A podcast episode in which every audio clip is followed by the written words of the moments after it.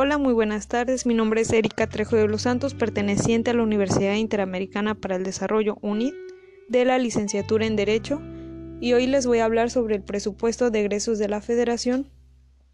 Como primera mano tendremos el concepto de la Suprema Corte de Justicia de la Nación. Presupuesto de egresos de la Federación es una norma jurídica en sentido formal y material el presupuesto de egresos debe definirse no solo en atención a su contenido, sino también a que es el resultado del ejercicio de un determinado poder y por tanto en función del órgano del Estado al cual se le atribuye y del ámbito de competencia reconocido por el ordenamiento constitucional para ejercerlo.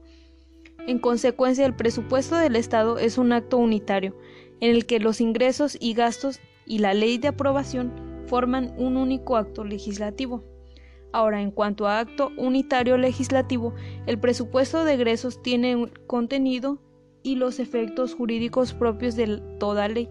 Regular una parte de la actividad pública en modo de gastar medios económicos del Estado al crear, modificar o extinguir situaciones jurídicas de los particulares.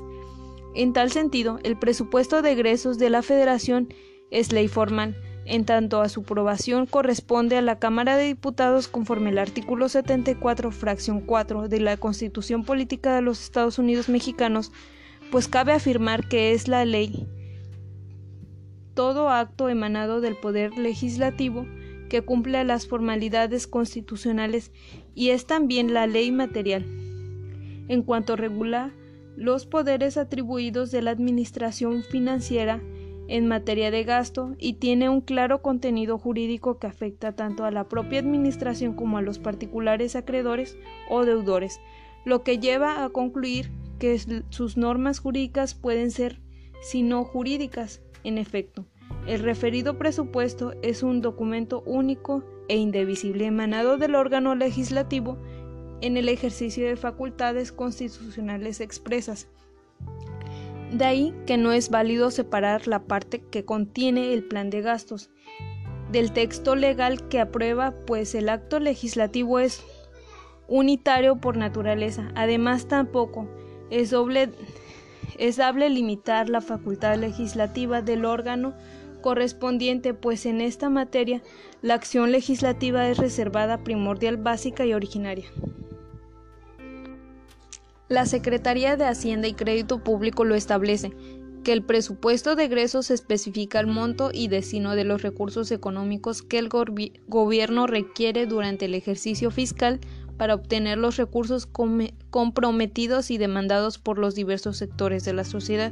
El presupuesto de egresos de la Federación es en el documento jurídico y financiero que establece las erogaciones que realizará el gobierno federal entre el primero y el 31 de diciembre de cada año.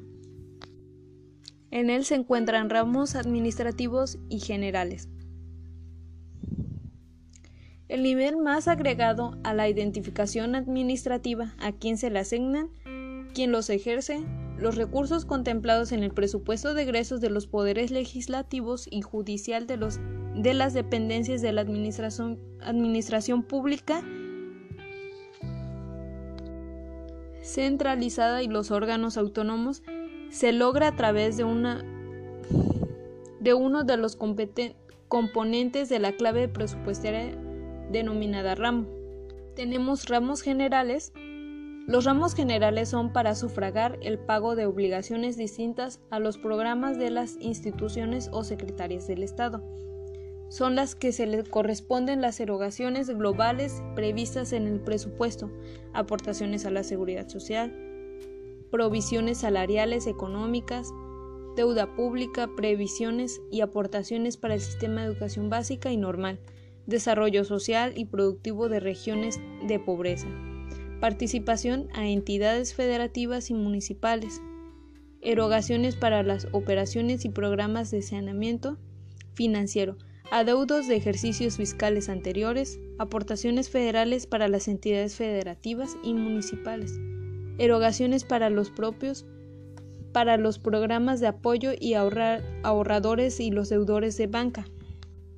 Ramos administrativos son los encargados de identificar, agrupar e integrar la asignación de recursos de gasto programable para las dependencias, sus órganos administrativos descentralizados y las entidades apoyadas contenidos en, en el decreto. La dimensión administrativa nos permite identificar con claridad a los ejecutores de gasto, asignado a poderes legislativo y judicial, Instituto Nacional Electoral, Comisión Nacional de Derechos Humanos, Secretarías del Estado. Tenemos entidades paraestatales, entidades paraestatales de control presupuestario directo. Son aquellos ingresos están comprendidos en su totalidad en la ley de ingresos y de egresos forman parte del gasto neto del derecho del decreto de presupuesto de egresos. Entidades de control presupuestarias indirectas son aquellas cuyos ingresos propios no están comprendidos en la ley de ingresos ni gastos en el decreto de presupuestos de egresos de la Federación. Se integran al presupuesto de egresos por subsidios y transferencias que reciben del presupuesto de egresos de la Federación. También tenemos el gasto neto programable y no programable. Está el gasto público federal, comprende las erogaciones, gastos recurrentes que realiza el sector público y para su ejecución requiere la integración y aprobación del proyecto de presupuesto de egresos de la Federación. Gasto neto total son las asignaciones de recursos fiscales aprobados en el decreto de presupuestos de egresos de la Federación destinados a cubrir las erogaciones de ramos, de los ramos y las entidades de control presupuestario directo y que corresponde al total de ingresos aprobados en la Ley de Ingresos Federal.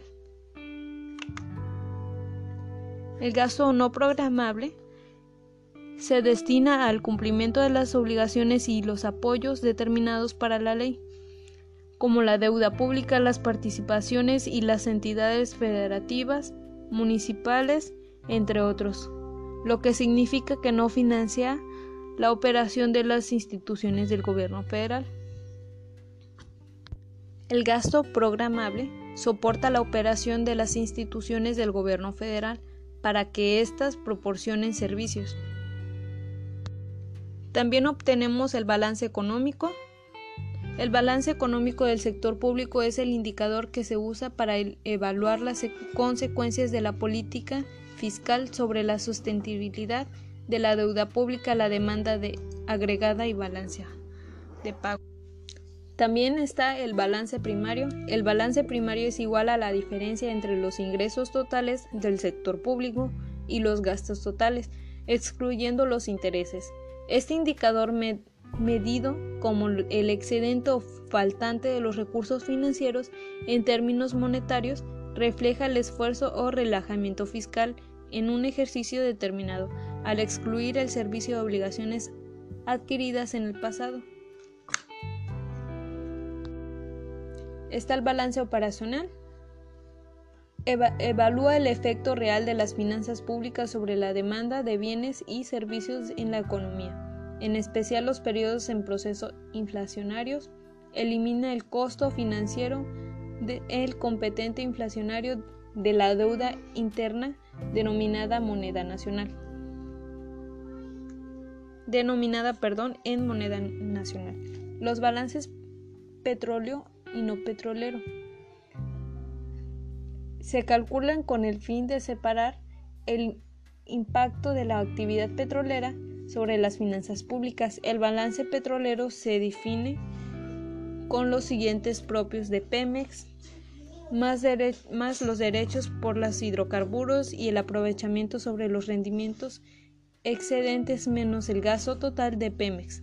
El balance, el balance, no petrolero es el resultado de restarle el, al balance público tradicional en el balance petrolero. Ley de coordinación fiscal. El artículo 1. Esta ley tiene por objeto coordinar el sistema fiscal de la Federación con las entidades federativas, así como con los municipios y demarcaciones territoriales para establecer la participación que corresponde a sus haciendas públicas en los ingresos federales, distribución entre ellos, dichas participaciones, fijar reglas de colaboración administrativa entre las diversas autoridades fiscales, constituir los, constituir los organismos en materia de coordinación fiscal y dar bases de su organización y funcionamiento.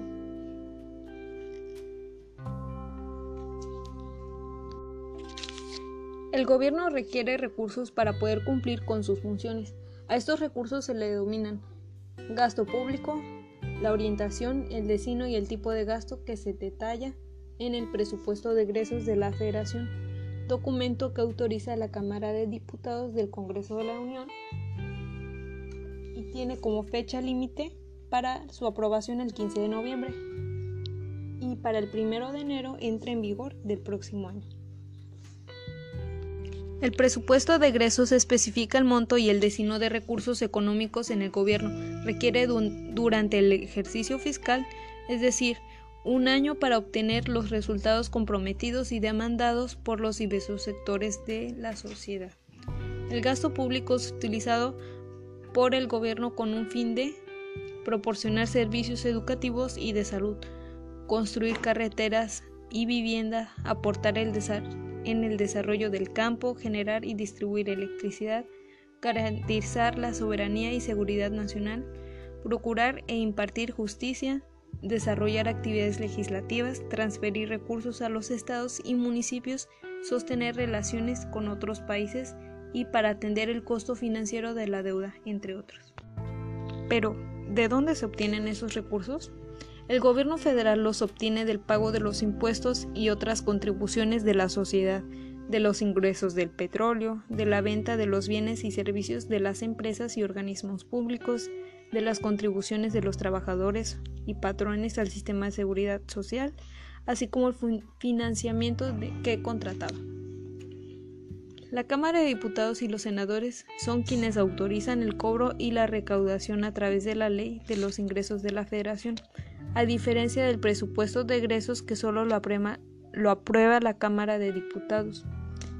Es importante señalar que la principal fuente del financiamiento del presupuesto de la es la contribución ciudadana por el concepto de impuestos, el pago de derechos y productos, aprovechamientos e ingresos por la venta de bienes y servicios públicos, que la diferencia entre estos ingresos y el gasto público cuando el último es mayor, se cubre la deuda pública, esto es, con los préstamos que el gobierno adquiere. Así el ingreso anual es igual al monto del gasto público. En suma, el presupuesto de ingresos de la Federación es el documento jurídico financiero que establece las erogaciones que realizará el gobierno federal entre el 1 de enero y el 31 de diciembre de cada año. Y con esto se finaliza el tema del presupuesto de egresos de la federación. Les agradezco su atención.